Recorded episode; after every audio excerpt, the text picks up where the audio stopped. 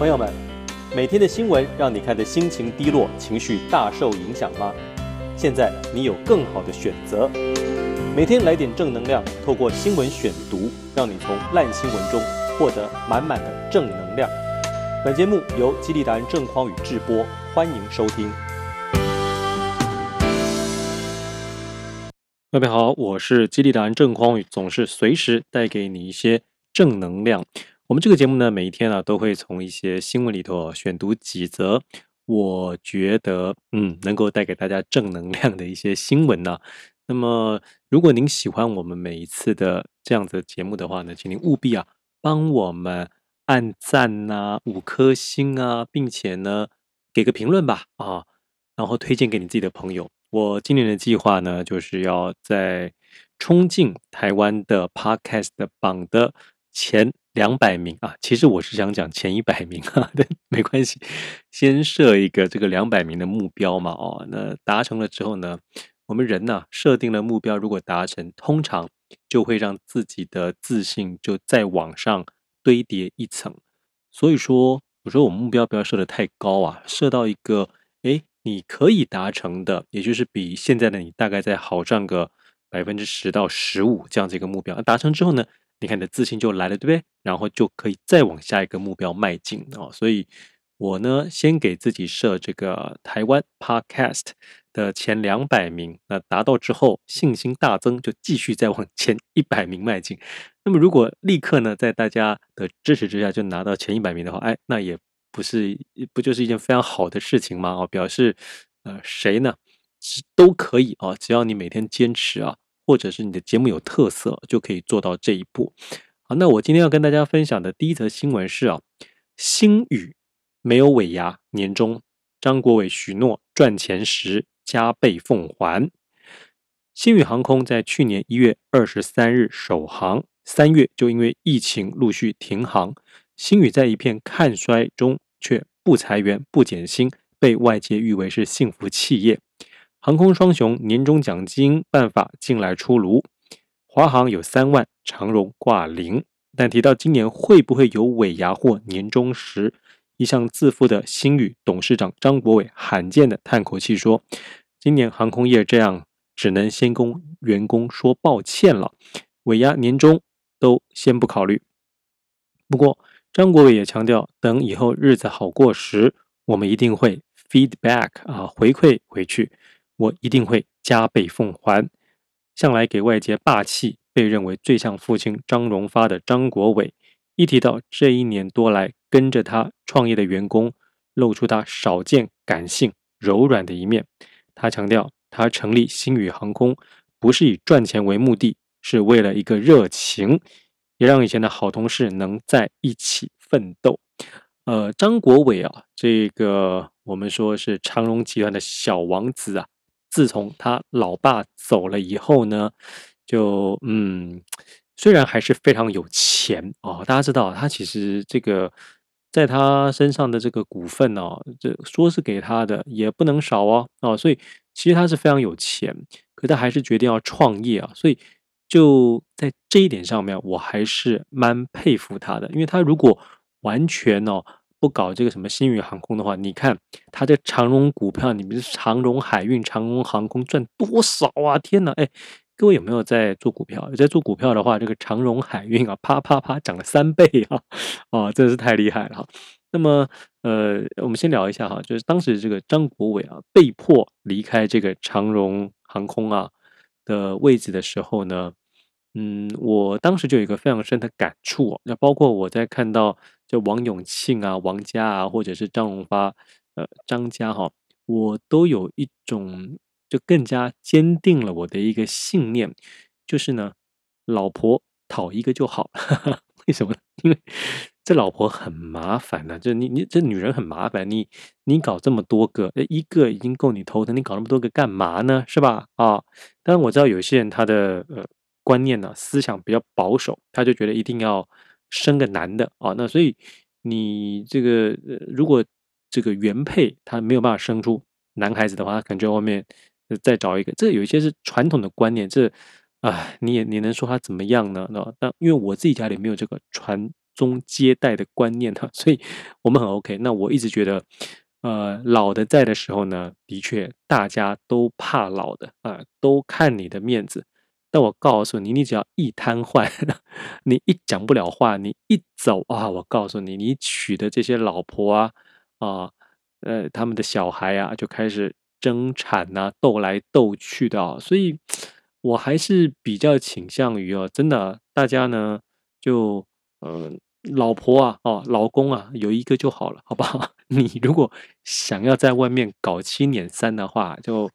呃，就麻烦偷偷的来，好不好啊？不要有这个什么在外面乱生孩子啊，要给人家名分啊，干嘛？你这个哈、就是玩火自焚呐、要么是在你现在呃这一生就报应啊，麻烦找上你；要么就你走了之后呢，你管不到的时候是你很痛快，但你的这个家人小孩啊就会觉得很不准啊，就很受不了。所以呃，不要把人生搞得这么复杂，好不好？啊，这是我个人呢、对于这种嗯，要不要讨几个老婆啊？哦，这方面我自己的看法跟建议哈。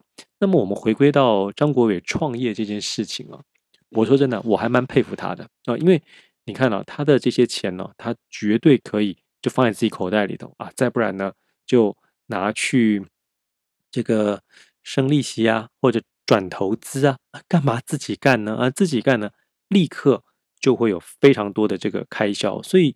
当他说呀，他呢，呃，是为了一个热情啊，哦，我个个人我还是觉得蛮相信的哈。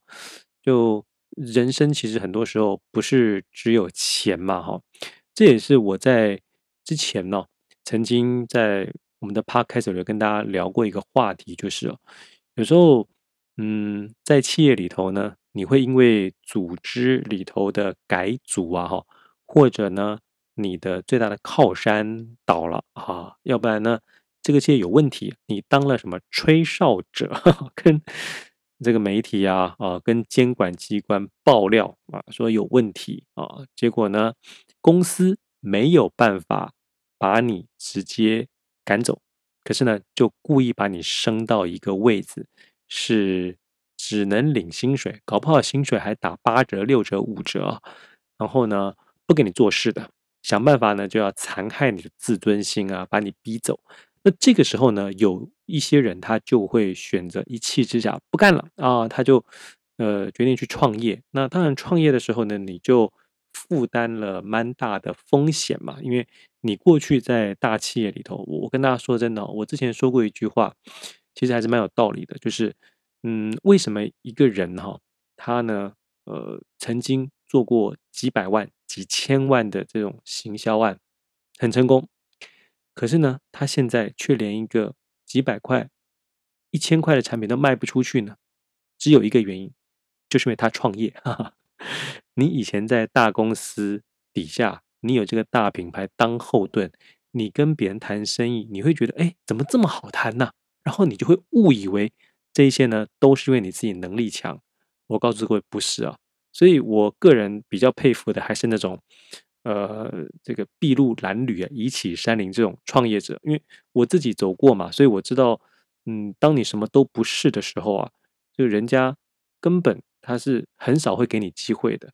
有时候呢，就是靠着什么拜托啊、求啦啊，再不然呢，运气好，刚好你的竞争对手没来啊，再不然你的竞争对手呢，觉得呃。东算西算，哎，这个 case 做了会赔钱呐、那你这个傻蛋，因为你经验不足嘛，或者你就算呃会赔钱，那至少还是有钱进来，你还可以养员工嘛。我自己经历过这些之后，就我特别知道这种呃创业的辛苦嘛。像我跟一些也在创业的朋友聊天呢、有一些大家看起来还不错的公司哦，这个老板跟我说，他都五年了，他还是每一个月。都在为下一笔的收入，都在为员工的薪水在烦恼啊。虽然外人看起来，哎，他这个公司大概有五十个人，很不错吧？是不是？可是他还是在为这个事情烦恼。所以创业很多时候是五年呢，你都可能都没有办法所谓的稳定下来。大家可能也听过哈，这个郭台铭呢，好像创业了七年，都在跑三点半哦，跑银行的三点半。啊、所以就这么回事儿。那么刚才说到说，呃，有一些人就选择离开，就创业了，当然就会经历很多辛苦，但也有可能就成功了，对不对？啊，呃，那么还是有一群人哈、哦，他被这样子明升暗降啊，或者这个拔掉他的权利之后呢，他在这个组织里头呢，因为毕竟组织没有办法赶他走嘛，哦，赶他走的话呢，可能又会背上这个恶名啊，所以组织没有赶他走，那他自己呢就会。比较可能也是眷恋啊，贪恋我们这个薪水，我们也不能说他错哦。为什么？因为他知道他这个年纪出去是非常有可能完全找不到工作的。那找不到工作呢？哦，那太惨了吧？哦，你还有家要养，你小孩搞不好正在什么国外读书啊，或者需要大笔开销的。那再来就是可能男人的自尊嘛，哦，你呢在公司里头啊，虽然大家都知道你明升暗降，你在公司里头可能呃觉得有一点窝囊，抬不起头来，可你走到外面去，人家一看你还是一个大公司里头的什么副总啊，什么执行副总啊，对不对？哎，这个头衔名声还是蛮好看，所以有些人呢，他就会选择留在这个原地。但还有一种人呢，我觉得是更加聪明一点的哈，就是。他会选择表面上呢，就是还是呃装死啊，就是反正呢你没有办法逼退我，那你还是给我薪水对不对？我呢就假装啊在公司也装忙啊干嘛的哈，因为反正这公司没办法赶他走嘛，他另外就想办法趁着下班的时间啊、晚上的时间或者网络上就开始创业。那么等到他的另外一个事业有一定规模之后，他呢在。一气之下火大，老子不干了！哎，那这个腰杆才挺得直嘛！这以上几种呢，其实都是我们在企业里头呢，过了一定的年纪啊，你如果遇到什么组织改组啊、变动啊之后呢，你可能会走的这三条路。哎，各位，你还能够想到其他路？你如果想到其他路子的话，麻烦跟我说一下。我到目前为止，好像还没有看到还有什么其他路可以走。这三条路分别是啊，你就创业吧啊。那第二条路呢，就是这个忍辱负重啊，忍气吞声啊。那第三条路呢，就是这个表面上假装啊太平无事，但是这个半夜哈、下了班之后赶快创业，赶快找另外的这种收入啊，这都是一些。不错的方法啊，那么回过头来讲，我们的这个张国伟啊，所以我才觉得这个张国伟呢，真的是，嗯，你说他是为了自己的理想，我某种程度呢，我是相信的，因为就是有一些人他会觉得，呃，钱这件事情呢，呃，可能赚钱不是那么重要，毕竟他已经有非常多钱了嘛，啊，所以说他可能就想去拼一个热情，拼一个事业，嗯，不过我们不得不说。他的运气呢，的确不好啊。你说现在这样子一个世道，这样子一个景气，那么他本来的设定呢是做这种航空航空业，那特别是载人的嘛。那我就不知道说他遇到现在这个情形，华航还可以立刻赶快哈、把大部分的资源就拿来做货运，货运赚钱嘛。那所以华航看起来虽然也是衰退，哎，但是还可以，而且。哎，这里我就要跟大家谈另外一个东西，就是华航呢，各位，嗯，这就是所谓的这个国营事业，或者说半国营事业。你要说它好吗？也可以说好。你要说不好吗？真不好。对于投资它的股东来说，哎，公司现在景气这样都不赚钱了，明明是衰退，你只是货运开来赚钱，那、啊、你居然还要发年终啊？啊，那像这种私人企业呢？诶，这个长荣大家就说：“哎呀，真狠呐！你就完全没有在发什么年终的，可是这样子就能够让他持盈保泰嘛。那么对于华航来说的员工当然好，可是对于股东来说就会觉得哇，那你这个这说不过去吧？哦，那嗯，这这这没办法吧？这就是任何事情呢都有好或不好的，因为不同的立场，所以你也会有不同的想法哦。”那么，呃，这个星宇航空呢，我就不知道说他有没有赶快啊，立刻的做一些呃应应的措施啊，哈。那不管怎么样，我们还是希望哈，这一波疫情呢能够赶快过去啊，那让大家赶快啊，百业呢能够赶快复苏起来。好，那讲到这个疫情呢，哎，我们今天要发跟大家分享的这个第二则新闻就是呢，台湾有两位医护染疫，而在全球呢有九千一百四十万人确诊，太可怕了。好，我来读一下内容。武汉肺炎，哎，这个一听到这个武汉肺炎哈，基本上呢会用这个词的，要么就是三立哈，要么就是呃苹果日报。哎，所以大家知道，我选新闻也不是说好像哎只选蓝的不选绿的，没有没有，蓝绿都选啊。重点是因为不管你什么新闻啊，就是在我这个嘴里啊，我把它念出来。呃，转化之后呢，我总是会用自己的方式哦，想办法给你正能量哦。所以大家如果听到我读这个三立新闻啊，你也不要觉得太讶异啊。对我来说呢，它就是一则新闻。那透过这个新闻呢，我希望还是能够可以带给大家一些正能量。我来读一下哈，这 COVID-19 新冠肺炎的疫情日益加剧，日本的首相表示将在十三日来针对大阪府、京都府与兵库县来发布。紧急事态宣言，马来西亚的元首则在今天，就是十二号，来宣布全国进入紧急状态。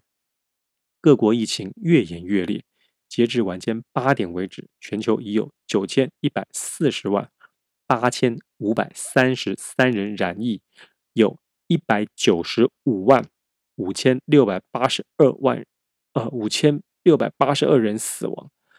而在台湾的这个疫情指挥中心。今天表示，台湾新增两个境外、两个本土的案例，案八三六是自美国入境，以及案八三七自英国入境。本土确诊的部分，案八三八为北部某医院的医师曾经照顾 COVID-19 确诊个案，一月八日起陆续出现咳嗽、发烧症状，一月十日就医裁检，十一日检出阳性，于今日确诊。按八三九为按八三八同住接触者，亦为上述医院的护理师，但未接触或照顾 COVID-19 的确诊个案。一月九日起陆续出现咳嗽、发烧症状，十一日进行接触者采检，并检出阳性，于今日确诊。各位，这个台湾有出现这个确诊的哈，嗯，引起非常多人的恐慌啊！大家大概也知道他们的足迹了吧？啊。呃，我这边当然是不能告诉大家到底是哪一间医院，但是大家应该都知道是哪一间医院了啊。呃，那相关的那附近的，因为他就住在这个桃园地区嘛，那桃园地区呢，这个大江购物中心啦，啊，还有某星巴克啊，都直接关店，开始进行全面的消毒。嗯，这个医护人员呢，难免啊，我们在照顾这个 COVID-19 的这个感染者病患的时候啊，你真的很难做到所谓的。滴水不漏啊，所以，嗯，这也是为什么哈，我们的这个指挥中心一直强调哈，我们不要把这些染疫的人所谓的污名化啊，因为你一旦你污名化他之后呢，说哎，找出来是谁啊？到底比如说是在哪一间医院是谁？然后你就开始呃给人家贴标签，所有其他人一看到哦，原来我让别人知道我染疫会被这样子贴标签。给追杀，那即使我得了，我也说我不要没有得，就开始隐藏。那他一隐藏，又会接触到其他人，又会感染给更多人啊！这就是我们的防疫中心。为什么一直告诉大家说，千万不要去猎巫啊，不要去追杀这些人？你找出来有有什么意义呢？没有意义嘛，哈！但是呢，我们赶快的让这些相关的可能有接触他们的人，我们尽快让大家都裁剪之后呢，做好这个防疫这个。滴水不漏哈，嗯，台湾能够有像现在这样，大家看起来是继续的这个舞照跳，歌照唱啊，吃喝玩乐样样都来，真的是因为我们有比较严格的超前部署。那么，如果我们想要继续的维持这样的成果呢，那就麻烦大家继续的小心一点，好不好啊？嗯，看到这个消息呢，就好好的警惕。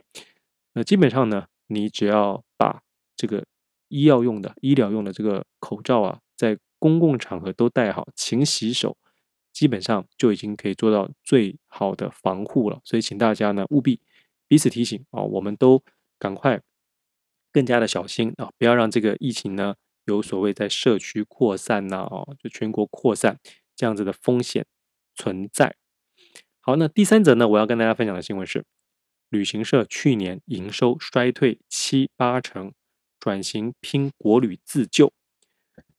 这是中央社的报道哈。受疫情冲击、边境封锁影响，雄狮、凤凰还有山富、五福等上市柜的旅行社去年全年营收的衰退幅度达到了七八成。今年将持续的聚焦国旅商机来拼转型自救。国际的疫情未见缓趋缓，边境长期封锁，过去聚焦出境旅游的旅行社惨沦为疫情海啸第一排。观察旅行社营收表现，去年从二月起明显下滑，三月影响扩大，四五月更因为出入境旅游全面熄火，营收急冻，连探谷底。不过后续国旅发威挹注，营收开始回温。统计旅行社全年的营收表现，衰退幅度仍达到七八成。雄狮去年全年累计营收约新台币六十五点四五亿元，哎，各位听起来不错哈。较前年同期减少了百分之七十八点三，哎，各位在心里稍微算一下哈，减少了百分之七十八点三，那你就知道以前雄狮旅行社一年赚多少钱了，营收有多少钱了哦。凤凰呢，去年累计营收是四点九二亿元，较前年同期累计减少了百分之八三点五九。山富去年全年累计营收约九点九五亿元，年减。百分之八十点七二，五福去年累计营收约十点五二亿元，较去年啊前年同期减少了百分之八三点三一。疫情是雄狮遇上了最大危机，但危机就是转机。雄狮集团董事长王文杰表示，由于未来两至三年跨国旅游状况不容乐观，目前雄狮海外投资暂歇，因此经营国旅可说是没有悬念，也呼吁。放眼境外旅游复苏的同业，尽快反转经营台湾。雄狮将针对国内的陆海空交通全面展开布局。展望今年，凤凰总经理卞杰明表示，凤凰旅游将继续冲刺国旅，近年也积极往多角化休闲消费转型，陆续开办好食客美食街、Fitnex 健身中心等。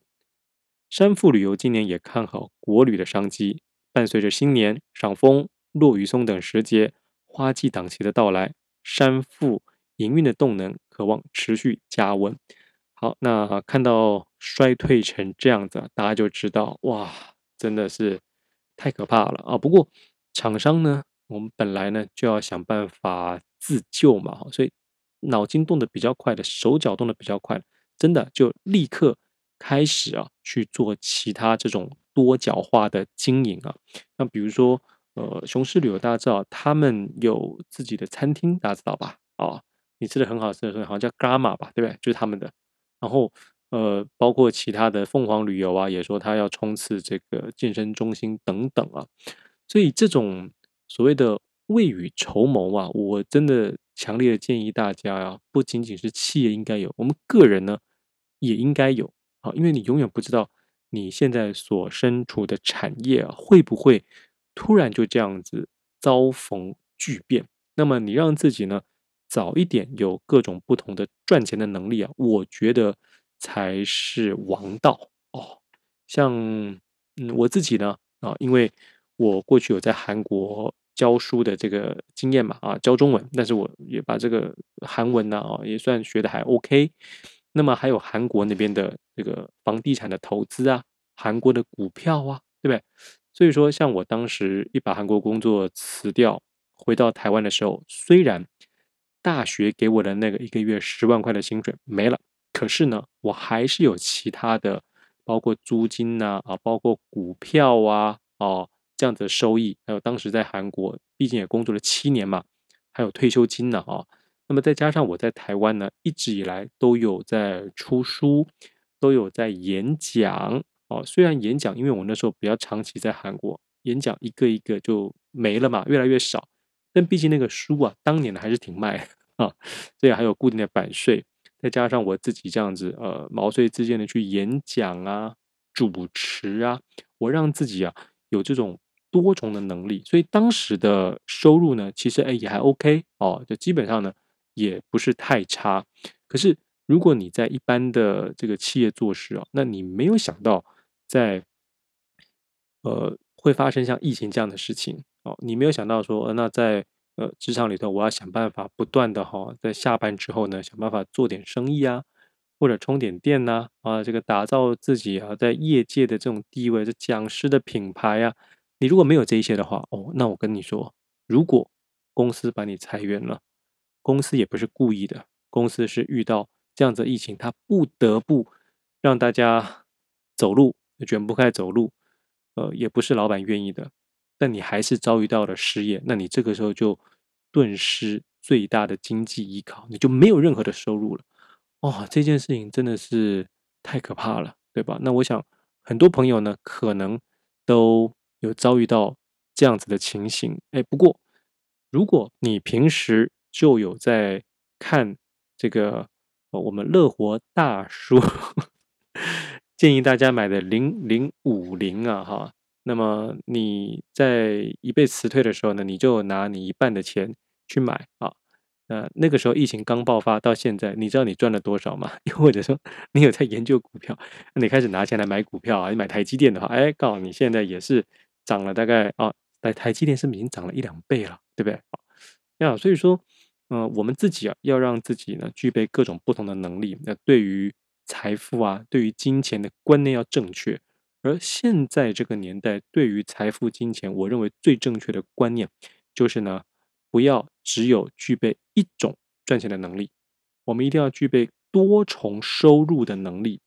像比如说，呃，如果今天呢，呃，你是一个主播，我们假设主播，那主播大家觉得本来可能就是播报新闻嘛，啊，那你一定要想办法让自己啊，除了主播之外，你还可以在下班时间去接到主持，或者是你可以在下班之后。啊，或者在线上开发教人如何成为主播、主持人、正音这样子的课程，或者你赶快开一个类似像我现在这个随时来点正能量的 Podcast 啊，在上面呢，就是随便看你想做什么节目都可以了哈。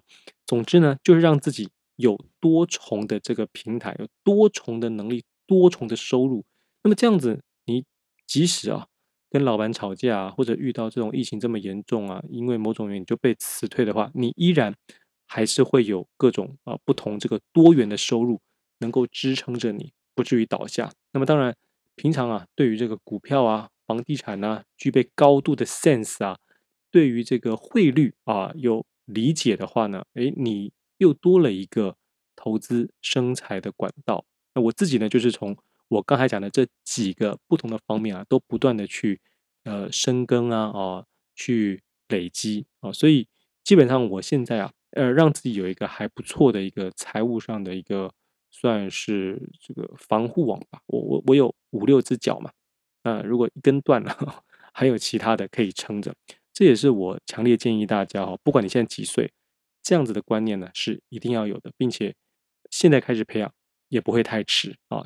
就是不要傻傻的相信说，哎呀，我为了公司卖命啊，哈，那么公司不会遗弃我。我跟你说，公司会遗弃你，又或者是说，公司可能不想遗弃你，但是公司它就整个被这个世界淘汰了，它也没办法啊。于是能靠的人只有自己，那好好的自立自强吧。好，那我今天要跟大家分享的最后一则新闻是这样的：林叶婷的品牌。逆势成长，年赚六亿啊！各位，你这个媒体哈，随便写写，你不要相信啊，这绝对不是年赚六亿，一定是年营业额吧？六亿哈。他的儿子呢，在美国读书，一年只花三十八万，所以林叶婷表示，这儿子呢是来报恩的。艺人林叶婷 Judy 在十二日出席日本法精品法式品牌 Complex Biz 的记者会上，分享由美国插画设计师开始推广的口罩时尚。因为新冠疫情的影响呢，二零二零年百业萧条。然而，林叶婷代理的日本服饰品牌竟逆势成长，营业额突破到六亿元。哎，果然吧，各位，你看，标题写年赚六亿，我一看就知道一定是年营业额六亿哈。那林叶婷表示，疫情刚爆发的时候，公司同样业绩惨淡，店员甚至比客人多。后来公司才分流上班制，鼓励员工多休假或在家作业，直到八月才开始复苏。而且因为有一套网络购物系统及 SOP，业绩反倒逆势成长，比二零一九年业绩还要好。员工年终奖金不受影响，会跟前年相仿。此外，林叶婷的大儿子啊、邱以元啊，这边写邱以太元，不知道是不是真的哈，叫邱以太元，邱太元啊，在美国的 Pomona 啊，加州州立理工大学念书，因为疫情的关系返台以线上学习。去年七月决定先休学一年，年底入伍，进入俗称“千王”的海军陆战队。不过林叶婷笑说，大儿子很爱运动，身高一八五公分，能进海陆，反倒很开心。至于小儿子，虽然去年三月同样有返台，但八月仍飞回美国继续高中。林叶婷透露，小儿子想要考美国大学，读医学相关的科系，而且个性相当自律，每天跳绳一千下，不吃甜食，不喝碳酸饮料，消毒戴口罩也样样不马虎。小儿子拿奖学金读高中，一年学费二十二万台币，在寄宿家庭只要台币一万四就包吃包住。林叶婷也没有给零用钱，需要什么样的花费呢？他就帮忙网络购买即可。一年下来呢，他算了一算，只要花三十八万台币。儿子没有任何的怨言，花费可说节省无比。他直呼儿子是来报恩的。啊、大家看到这个林叶婷的新闻，不晓得。你是在想说，哎呦，这个女孩啊，当年的艺人真会赚，还是有其他的想法呢？我跟各位讲哈，我一看这个新闻的时候呢，我真心的觉得他把孩子教育得非常好。好，为什么这么说呢？你有没有注意到这两个儿子都是要当兵的，而且大儿子已经当兵了，赶上小儿子也是会去当兵。我告诉各位，因为我自己当兵过，我非常可以理解哈。这个如果说我们自己当过兵，然后别人没当兵，你不觉得这种不公平感就出来了吗？而且最重要的是，如果宪法就告诉我们，这国家的法律就告诉我们，你不应该以任何不正当的理由，好，什么什么叫不正当的理由？各位就是身体真的有问题嘛？但是很多人去假装身体有问题啊，对不对？要么是贿赂医生啊，要不要故意把自己弄吃的很胖啊，故意把自己弄得很瘦啊，那就是不正当嘛，对不对？啊、哦。那所以说，假设了哈，我跟你说，假设，假设以后我要从政的话，哈，对方我的对手啊，竞选对手可能是个男的，他如果没当兵，我一定死咬着这个，你没有当兵，你根本连我们的国民资格都不配啊！特别是现在还可以出来大声讲话的人，没有当兵的，那一定是当年用了什么手段 不当兵，那表示他人格有问题啊，对不对？哦，啊，所以说呢。呃，我觉得当兵这件事情非常重要，而林叶婷他们的家里一定是可以想办法让孩子从小就送出国，取得所谓的绿卡，想尽办法躲在海外，就是不当兵，对吧？明明可以，他没有，他们却让小孩子当兵，你不觉得光是这点的教育呢，就非常值得鼓掌吗？啊，那这两个小孩也不错，我又听到另外一个关键字，叫做小儿子是拿奖学金的。不是花他们自己家里的钱哦。大家知道，在美国念书啊，你不是美国的国民啊，你是外国人，或者你不是州民，那个学费应该是要非常贵的。可是呢，他拿了奖学金，那就表示真的也是蛮努力的，蛮优秀的。就我自己啊，当时能够去美国读书，有一些朋友可能是突然听到我这个 podcast 的，随时来点正能量，你可能不太了解我以前的教育的程度跟背景。我呢，过去呢是正大哲学系毕业的，那在台湾念公立嘛，这没什么，学费便宜嘛。可是我后来去美国念书的时候，美国我念的学校一年学费加生活费也是要差不多台币一百万。那你以为我家付得起吗？我告诉你，我家付不起。所以呢，我是靠中华民国教育部的公费出去的。那再跟大家讲一个秘密，不止我拿公费，我哥也拿公费，哈哈，所以我们家呢，你看哈，公费当时呢给我们一个人一年一百万，那我们当时的公费是只能够一个人拿三年嘛，我们拿了大概就三百万，我跟我哥家就六百万，哇，你看，那我非常鼓励所有这个家里环境不是太好的人呢，其实你总是可以想办法找到类似像这样子的公费啊，你就想办法去申请。去日本的话呢，有日本这个交流基金会的这种公费。那台湾的话呢，有教育部啊这样子的公费。你如果在大公司的话，大公司可能也有类似像这样子的公费啊，是可以让你出去的。当然，你回来你就要报效这间公司嘛。那我再再跟大家讲一个秘密啊，我们家因为没钱呐、那没钱的人就有没钱的方法嘛。我爸从小就打这个歪脑筋啊，他跟我说：“你呢，如果没有办法考上国立学校，没有办法考上什么公费留美啊，你就给我去读军校。为什么读军校？各位你想一想哈，你看我以前念什么成功高中，念正大，就是不是说那种多么多么优秀的学生，可是就以读书这件事，我如果在军校的话。”应该就是前面比较顶尖的吧，而在军校里头，你如果是比较顶尖的话，整个国家这个军系这个系统，就是会想办法把你送出去深造。你同样是可以拿国家的公费，家里没钱，就靠国家嘛，你就靠自己的努力嘛。所以我父亲的想法就是，因为我们家没钱啊，所以呢，你就用尽这个好好的努力啊，用国家的资源啊去。拿到就他认为这个最好的美国的博士的学位，我后来给他拿到了，只是我后来没有继续走学术研究这条路。那那不管怎么样，我想跟大家说的是，我们在教育小孩的时候，我从林叶婷身上，我大概就可以感受得到，他们家呢可能跟我们家的这个教育是有一点相似的。那这也是我希望我可以透过我们这个节目呢，跟很多的父母分享的。我要分享什么呢？就是哦，我们对于小孩啊，千万不要太好。你一开始就对小孩太好，予取予求啊，你让他予取予求的话，我告诉你，小孩不会感恩的，你知道吗？小孩会觉得他所有一切得到的都是他应得的。那你如果突然遭遇到什么事情，比如说你被裁员了，你没有办法供他，他还开始怪你，你知道吗？他觉得你这你这个老爸、这老妈怎么那么无能啊？可是你如果从小什么都没有给他，像我爸啊，我爸呢，在金钱部分可以说是什么都没有给我的。那你看我到现在我还感谢他，因为小时候什么都没有给，可是呢，他呃给我信心啊，告诉我说，你一定要去美国，你一定要去拿博士。我所有的努力得到的东西都是我自己的，都是透过我自己努力。我可以拿出来说嘴的，那所以这对于一个人的自信啊，对于呃一个人的这个发展呢，其实有非常非常正向的帮助啊。那么如果说我父亲从小什么都好的都给我的话，我觉得某种程度上那也是会失去所谓努力的动力。当别人问到你，哎，你怎么得到这些的时候，你你可能也有点说不出口吧。我就不可能像现在一样激励达人，就跟所有人讲说我。这一切都是我自己努力得来的，嗯，然后再跟跟大家分享嘛，对吧？啊，啊，所以呃，什么事情呢？其实都有好与不好。你生在一个很好的家庭，当然你会有比别人更多的这些资源，但它的不好就在于你所有的成功，别人都可以说你还不就靠爸？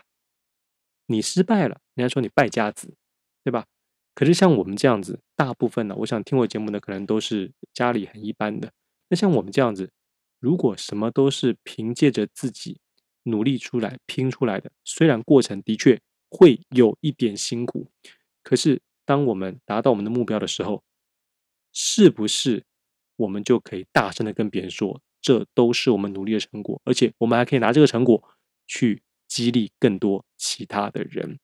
啊、所以呃，这是我今天分享的最后一则新闻。我也希望呢，它能够成为一个正能量的故事，还有经验，来激励到你，让你随时都保持正能量。我也希望你能够帮我们把这个节目呢，帮我们给五颗星，然后呢，分享给更多的朋友，让我们冲上台湾的前两百名、前一百名。我们明天的节目再会了，拜拜。